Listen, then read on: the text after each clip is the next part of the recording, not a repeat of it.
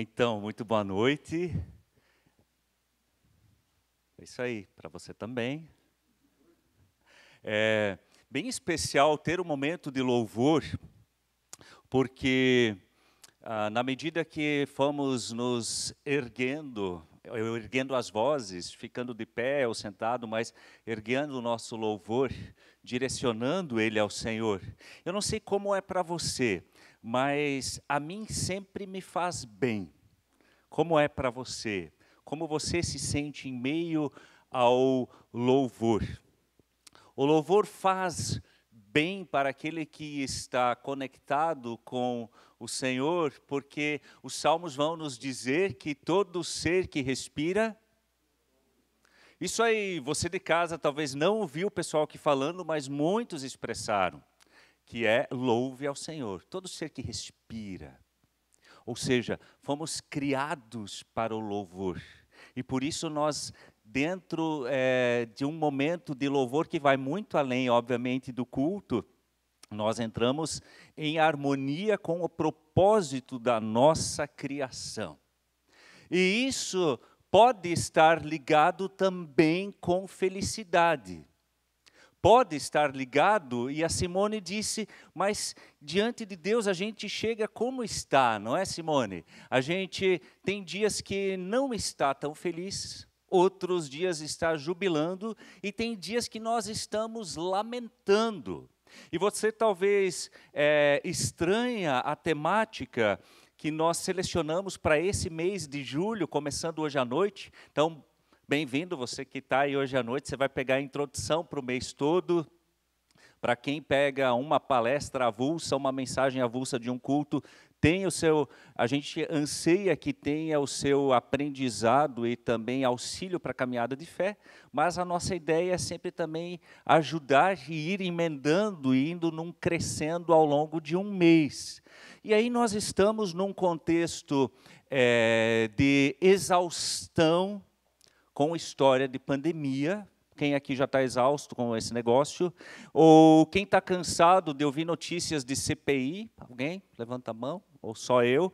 A gente está num momento, em certa medida, de é, luto coletivo, de lamento, e escolhermos falar de felicidade não é porque nós estamos aleatórios ao que está acontecendo, mas é justamente para redescobrirmos a, a felicidade na sua profundidade. E a felicidade que tem dois aspectos. E por isso, hoje à noite, eu quero colocar dois aspectos no sentido do estar feliz. Você já acompanhou alguém aprendendo, algum estrangeiro aprendendo língua portuguesa? Já observou? O americano que aprende, que, que nasce com o verbo to be, ele não sabe é, diferenciar com facilidade o ser e o estar. Nós temos dois verbos. O alemão, ou tantas outras línguas, é sein no alemão. Vai traduzir para o português? Não, ser e estar é diferente.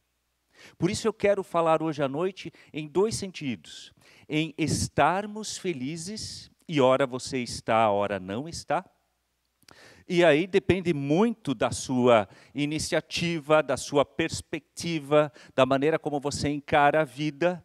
E tem coisas que nós podemos melhorar, mas num sentido, num segundo momento, num sentido mais profundo, o de sermos felizes. Estamos felizes, para introduzir a mensagem, vai depender das nossas circunstâncias, não é? O que, que te deixou feliz no dia de hoje? Você que está em casa, coloca no chat aí, vamos interagir.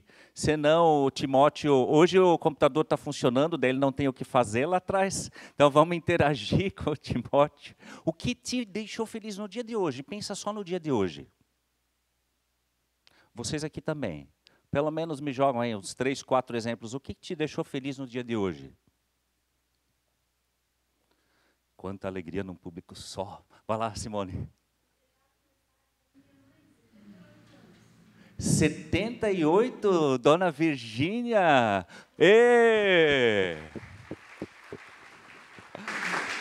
Que bacana! A dona Virgínia está aqui, nos alegramos, 78 anos essa semana, né?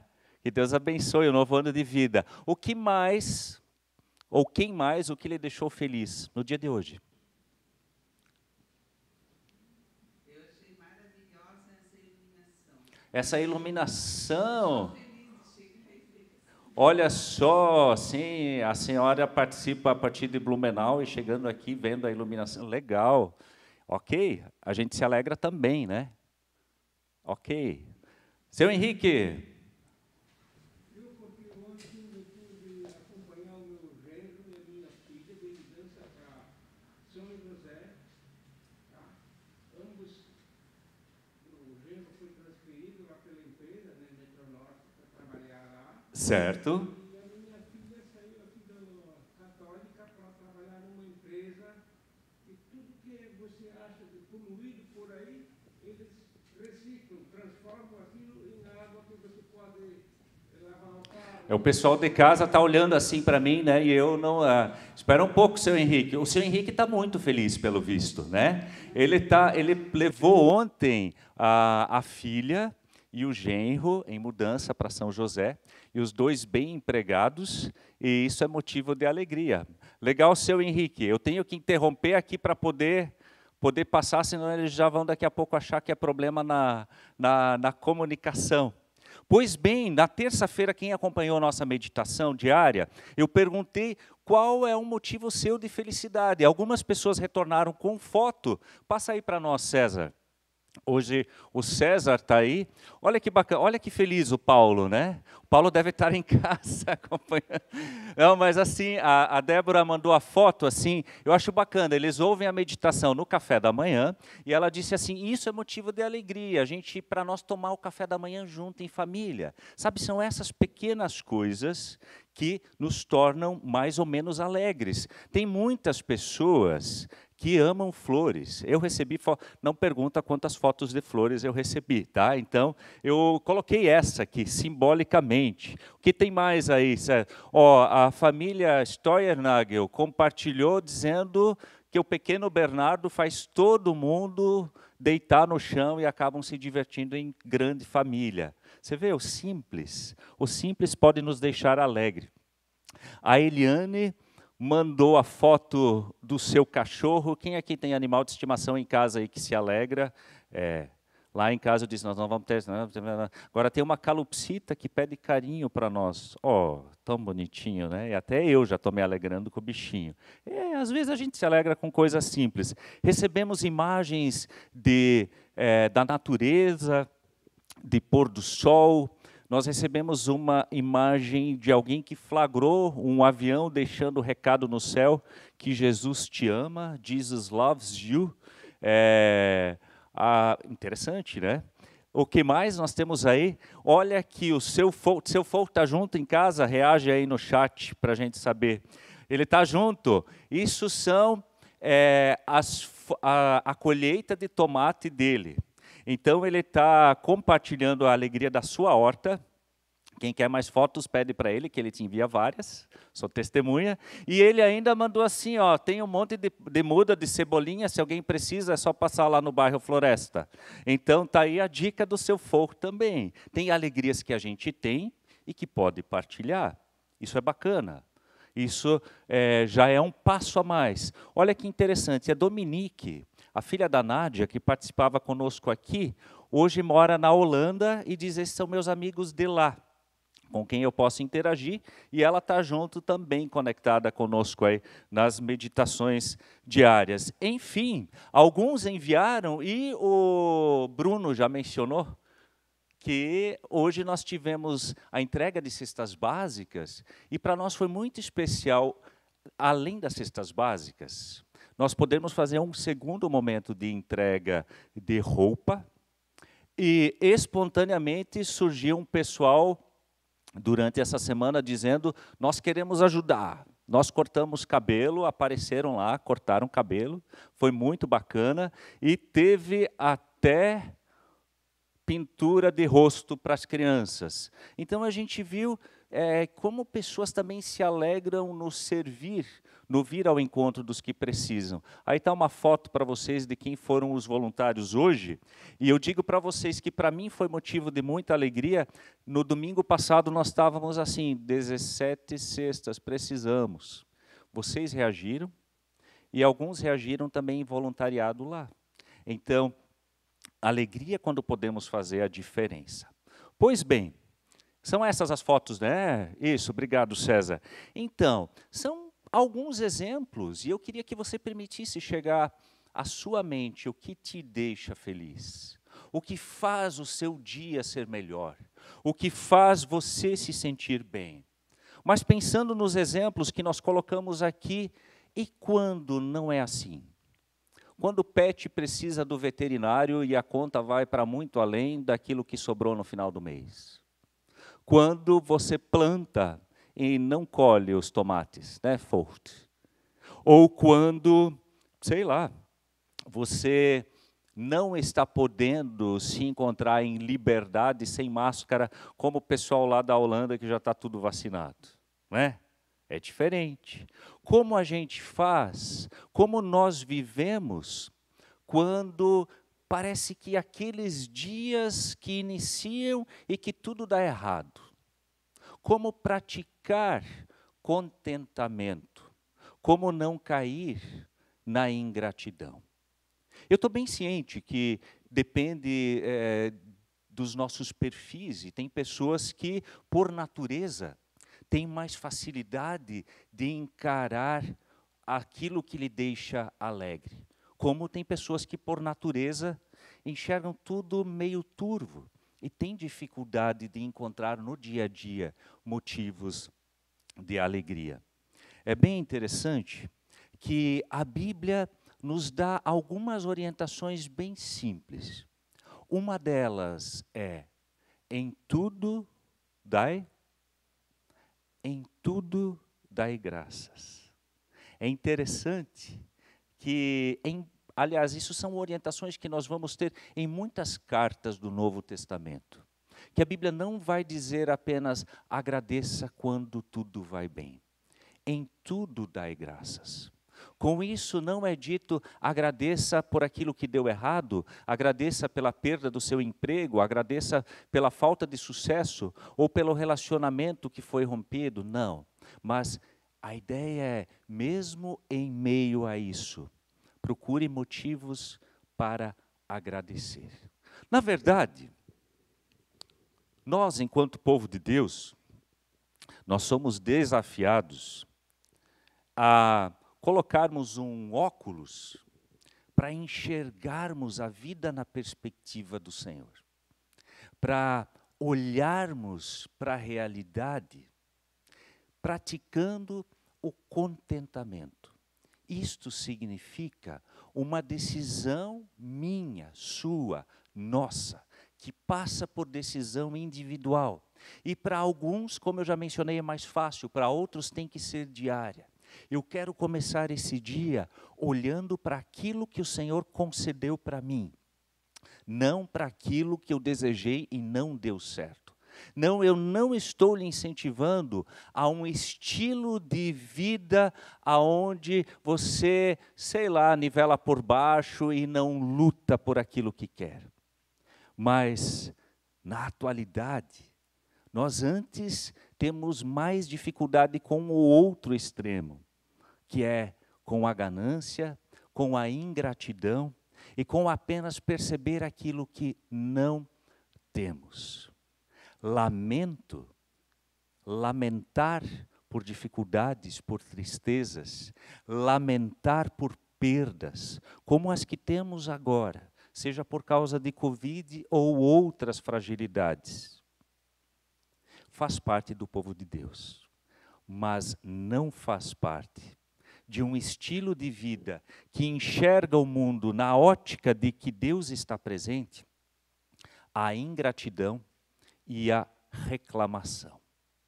Por isso, eu pergunto a você, ao mesmo tempo que eu precisei perguntar para mim mesmo. Eu já falei algumas vezes que a gente só está mais alto aqui para comunicação, para enxergar todo mundo bem, né? Mas estamos na mesma na caminhada e no aprendizado.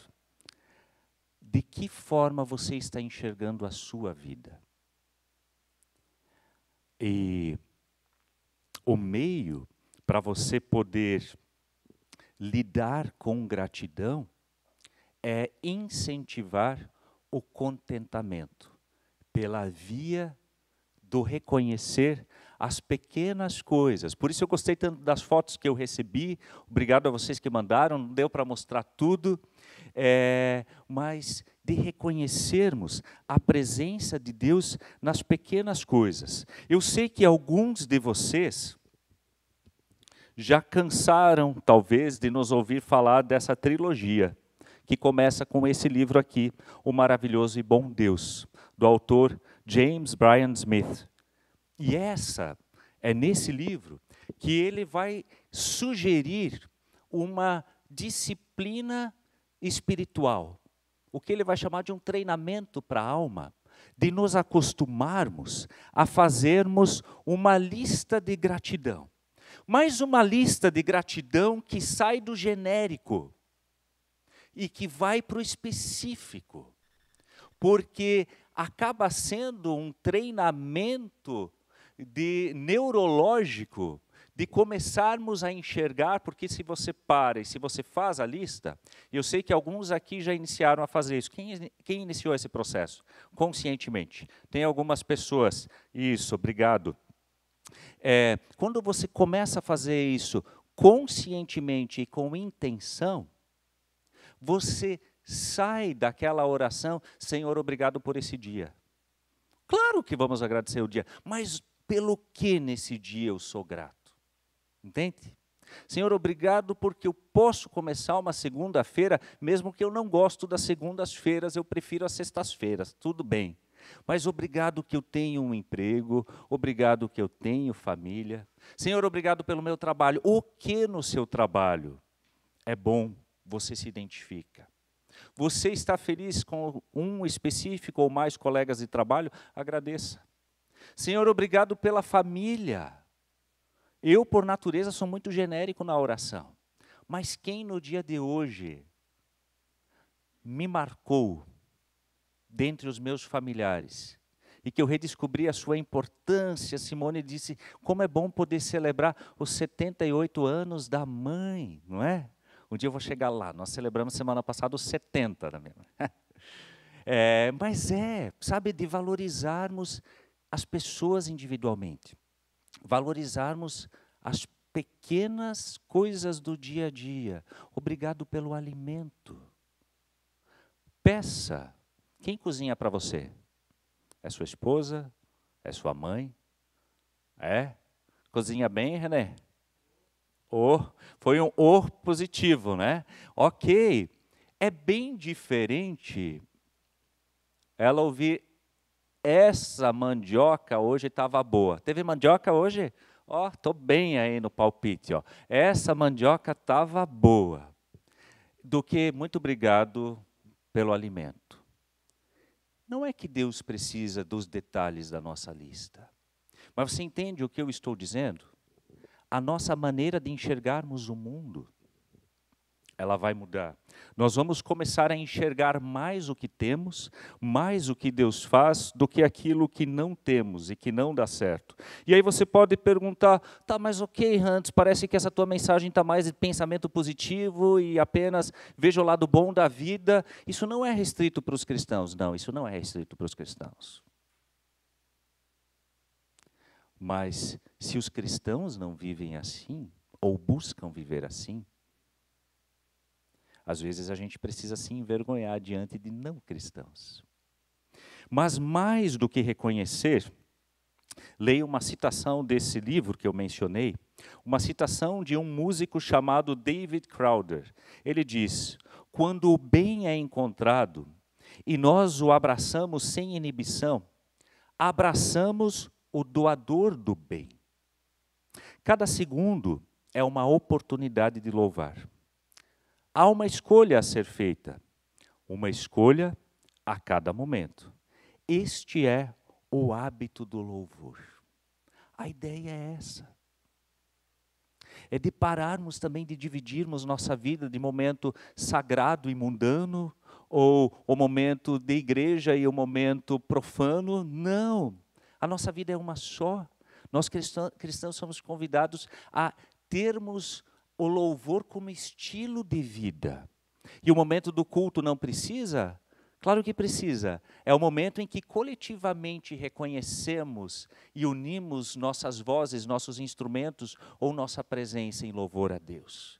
Mas a ideia de exercitar gratidão tem um diferencial para o cristão. Eu disse, apenas olhar o lado positivo qualquer um pode fazer. Mas nós fazemos na perspectiva de olharmos quem é a fonte de tudo isso. E isso nos traz segurança também na caminhada de fé. Isso fortalece nossas memórias para os tempos difíceis. Isso nos traz uma base não só mais feliz, mas também alegre, porque ela é mais sólida. E ele continua dizendo: encontrar Deus momento após momento de revelação, no sagrado e no mundano, no vale e na montanha, no triunfo e na tragédia, e viver irrompendo em louvor por causa disso. É para isso que fomos criados. Sim, é exatamente para isso que fomos criados, como eu mencionei, todo ser que respira, louve ao Senhor. Mas isto é relacionado ao estar feliz. Faço só um pequeno parênteses. Tem momentos na vida que, por mais iniciativas que eu tenho, eu não consigo estar feliz. E podem ser momentos pontuais, como momentos de luto, em que você não vai se exigir, amanhã eu já vou estar bem. Seria ridículo. Seria desumano consigo mesmo. Momentos de outras perdas, ou algumas situações em que eu nem sei definir o que me levou a tanta tristeza, ou são questões lá do passado e eu não consigo sair dessa tristeza. Aí são momentos em que nós precisamos de ajuda de ajuda de alguém de maturidade de caminhada de fé e de vida, que pode nos ajudar a perceber o que está acontecendo e que pode nos orientar quando precisamos para uma ajuda profissional. Então, leva, grava esse parênteses. É? Tem momentos que a gente não consegue. Entenda o momento. É pontual, é de um período de luto, viva-o, para depois poder resgatar a sua felicidade. Não é. É algo que eu não consigo definir. Permita ser ajudado, mas você precisa sinalizar que precisa de ajuda. Ok? Quanto a estar feliz. Mas, Jesus aprofunda a felicidade. Você já imagina que nós vamos abrir a nossa Bíblia, não só hoje, mas nos próximos três domingos também, no Evangelho de. Isso, Mateus, no capítulo 5, quando inicia o conhecido Sermão da Montanha. Quando, versículo 1 e 2, certo dia, quando Jesus viu que as multidões se ajuntavam, subiu à encosta do monte e ali sentou-se. Seus discípulos se reuniram ao redor e ele começou a ensiná-los. Até o capítulo 7, muita coisa. E nós vamos nos ater àquilo que é conhecido como o sermão, ah, como as bem-aventuranças dentro do sermão da montanha. Aqueles versículos que começam dizendo Bem-aventurados, quem tem assim na sua Bíblia, bem-aventurados? A partir do versículo 3. Bem-aventurado és tu, porque escolheste uma tradução raiz das boas, das antigas. E quem aqui tem na sua Bíblia o versículo 3, 4, 5 e assim por diante, começando com felizes? Quem tem? Feliz é você também, que escolheu uma versão boa e em linguagem atual. Eu gosto quando a gente tem traduções diferentes, nós vamos vamos agregando, vamos aproveitando, né? É, isso nós só temos porque a, a, língua, uma língua vai se desenvolvendo, então as traduções também vão atualizando com o que é falado na atualidade. E é nesse contexto que Jesus apresenta algo diferente quanto a ser feliz. Eu vou me ater aqui ao termo feliz e felicidade, em detrimento, não, mas optando em vez de bem-aventurado, porque eu tentei entender o que, que Jesus estava falando aqui. E por que, que esses versículos são tão desconcertantes? Você já vai ver aquele que marcou mais a missionária Kathleen e que ela vai trazer no domingo que vem. Porque Jesus, é interessante que aqui é usado um termo grego que muitos de vocês já ouviram, o famoso Macários. Macários é a palavrinha que está por detrás da tradução bem-aventurados, felizes. E quando o texto de Mateus 5, na fala de Jesus, o evangelista opta pela palavra Macários, que se repete tantas vezes. É minha obrigação tentar entender de onde vem essa palavra, em que contextos mais ela era utilizada. E isso vocês já viram em algumas das meditações ao longo da semana. Viu? Não? Engrena nas meditações a partir de amanhã, tá bom? É só pedir pelo WhatsApp ou acessar no nosso canal de podcast no Spotify e outros canais, né? O meu cast, ok? Ali você também tem acesso às meditações diárias. Mas esse termo grego, ele era usado já séculos antes de Cristo por poetas, por filósofos, na ideia de que felicidade é aquilo que descreve alguém que está vivendo livre dos cuidados do dia a dia. Não com o sentido de uma pessoa que não precisa prestar atenção ou se cuidar, mas justo com o conceito de uma pessoa que é feliz independente dos cuidados que ela precisa ter, independente das circunstâncias que ela vive. E aí você já vai poder talvez entender um pouco porque Jesus fala felizes os pobres de espírito. Ué, ele não deveria dizer felizes os ricos de espírito? E dizer felizes os que choram? Ué, ele não deveria dizer felizes os que podem soltar gargalhadas? Porque ele traz o conceito de algo que não depende das circunstâncias.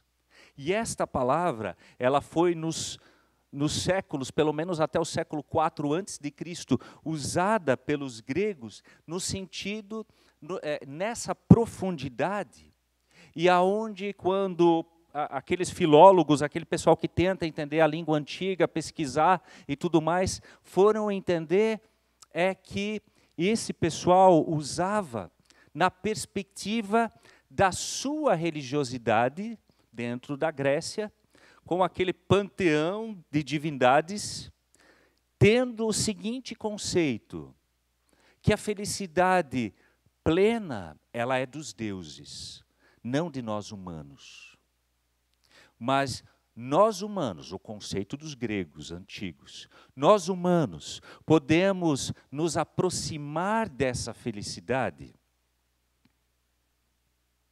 na medida em que estamos em harmonia com esses deuses, ou na medida em que buscamos essa harmonia, podemos desfrutar dessa felicidade.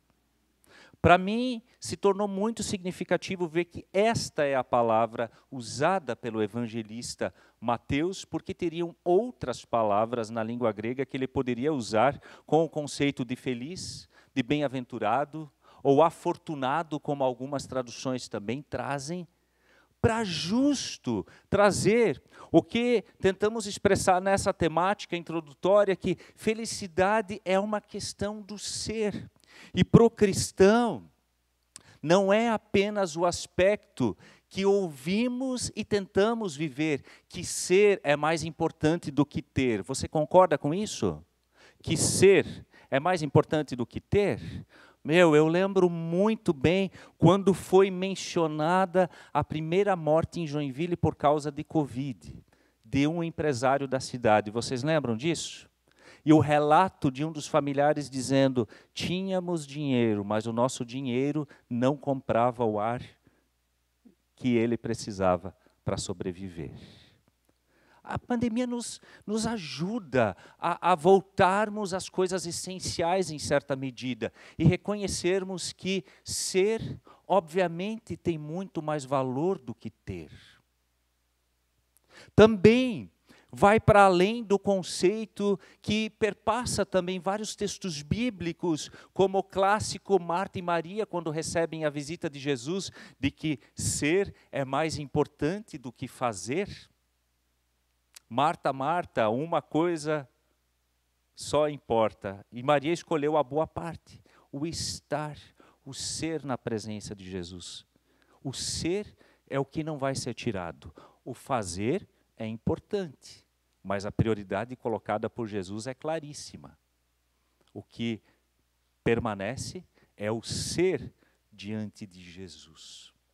Então, esta felicidade, ela me permite fazer a leitura que você pode criticar ou não, deixe o seu, a sua opinião também, de que ela está baseada no sermos, não apenas pelo fato de existirmos, mas a felicidade do cristão, ela reside no fato de ser em Cristo, ou de saber que eu existo na presença de Deus.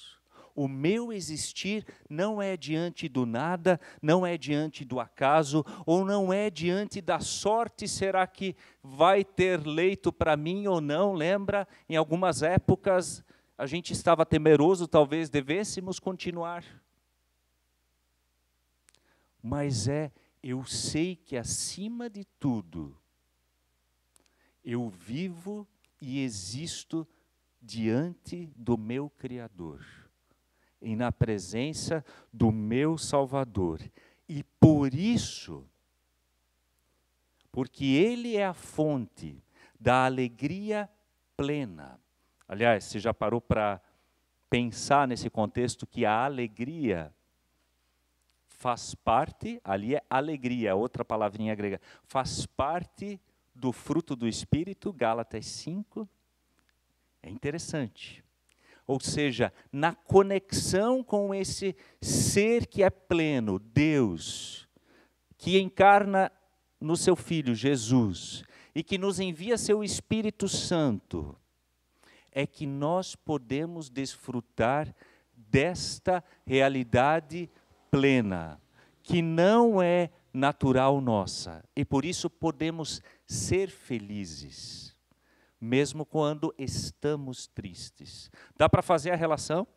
Eu posso ser feliz, é pleno. Eu vim um pouco preocupado no caminho, assim, né, falando com, com o Christopher. Christopher me ajuda, qual a diferença de ser e estar? Tu entende? Pensei, se passa na do, de, de 11 anos, então passa, né? E ele me colocou a diferença clara do ser e estar, beleza, ok. Então eu posso ser feliz porque eu sou de Cristo e vivo na perspectiva do Senhor, mesmo quando estou triste. E aí eu saio desse conceito superficial de felicidade que é sorria, Jesus te ama. Eu sei que Jesus me ama, mas quem sabe hoje é dia de não sorrir, mas eu não perco esse amor. Isso faz com que eu seja uma pessoa constante na relação com Deus. Não porque eu sou estável, mas porque o Senhor é constante.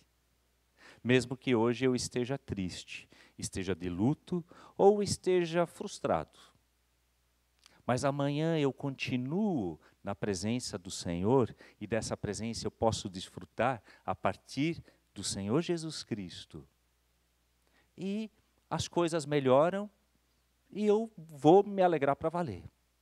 E por vezes alguns vão desenvolvendo a sua maturidade E isso é o que eu anseio para você, que é esse exercício diário. Senhor, nem tudo está bem, mas eu quero colocar o óculos da fé e enxergar aquilo que o Senhor me deu. Não apenas aquilo onde os meus anseios ou pedidos não foram realizados. Esta é a felicidade do discípulo, que lhe permite ser feliz, independente de. Isso é fácil? Não. Porque requer nós nós dependermos mais da relação nossa com Deus em Jesus do que do dia a dia. E Jesus aqui não está nos convidando para sairmos flutuando e andarmos, sei lá, já meio que nas nuvens, né? Não. Ele está convidando para encarar a realidade. Ele convida a tal ponto que ele diz: Felizes os que têm fome e sede de justiça, seja porque estão sendo vítimas de injustiça ou porque enxergam a injustiça em volta e estão angustiados por isso. Mas ele diz: porque serão saciados. É interessante que, quando o evangelista Lucas vai tratar as bem-aventuranças, ele inclui em muitas delas a palavrinha agora. E dá essa perspectiva de felizes os que agora choram. Por que é por agora? Porque serão consolados. Um dia não chorarão mais. Então não é um convite de Jesus saia da realidade, mas é encare a realidade, mas ela não tem a última palavra, porque o nosso olhar é o olhar da fé. E por isso hoje eu não vou aprofundar, até porque vocês iriam dizer, Hans, passou, podia usar desculpa, ninguém trocou a pilha do relógio, eu também não, né? E que eu estou iludido com o horário, mas é, a felicidade que independe das circunstâncias, porque está enraizada numa relação. E isso é aprendizado de caminhada. Não se force amanhã, ok, o tema é felicidade, então no mês de julho eu vou ser feliz, pelo menos, né? Não. Nutra o seu relacionamento com a fonte da alegria, Jesus Cristo. Nutra o seu relacionamento com Deus. Não só se deu tempo, se aconteceu. Busque isso. A gente geralmente, conscientemente, busca atitudes concretas para estarmos felizes. E está certo. Mas busque atitudes concretas também para ser uma pessoa feliz, que depende do Senhor acima de tudo. É uma caminhada. E isto os discípulos, com isso eu quero concluir, os discípulos também tiveram de aprender com Jesus. Eu concluo com Lucas 10. Lucas 10, você pode abrir lá. Lucas 10, é o contexto em que Jesus envia um grupo maior de discípulos, 70 discípulos, para irem anunciar o evangelho, libertar as pessoas, enfim, anunciarem o evangelho e trazer as consequências desse evangelho. Lucas 10. E quando eles voltam, versículo 17. Lucas 10, versículo 17. Quando eles voltam, quando os 72 discípulos voltaram, relataram com alegria: Senhor, até os demônios nos obedecem pela sua autoridade. Você entende? Eles estão empolgados, eles estão animados eles estão felizes pelo que vivenciaram em nome de Jesus. Amém. Mas Jesus já sabia que outro dia eles iam sair, anunciar o evangelho e que a pessoa iria dar as costas para eles. Já aconteceu com você? Você compartilhou o evangelho de Jesus Cristo com um vizinho que agradeceu. Um mostrou abertura e o outro disse: Eu tenho a minha fé, a minha religião, me respeite, papá. Podemos ser bom vizinho, emprestar farinha, açúcar, mas para nisso. Tá bom? E daí a gente, pá. Jesus aqui, claro, eles foram enviados para isso. E é óbvio que Jesus quer que tenhamos sucesso também no nosso servir, no nosso compartilhar a fé. Mas olha como ele chama eles de novo para a maturidade, versículo 10. É, versículo 20. Versículo 20. Não se alegrem porque os espíritos impuros lhe obedecem. Alegrem-se porque seus nomes estão registrados no céu. Sentiu? Ele chama eles para a centralidade do que deve ser a base da sua alegria, do seu da sua felicidade, do seu ser bem-aventurado. Com isso, Jesus não está dizendo esquece o servir, mas ele está dizendo dependa daquilo que eu defino, daquilo que é realidade.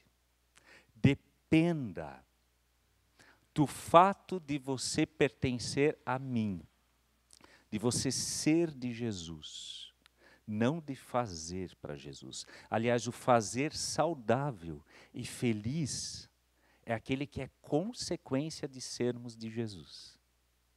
Porque é o fazer em gratidão, é o fazer por alegria em querer compartilhar o que Jesus fez por mim é o doar, ofertar, seja a cesta básica, seja tempo, seja o teu talento, seja. Eu gostei muito da dona Virgínia, no início da pandemia já disse: eu não posso sair muito, né, antes de estar vacinado, mas eu posso passar a mão no telefone e ligar para uma pessoa que está sozinha.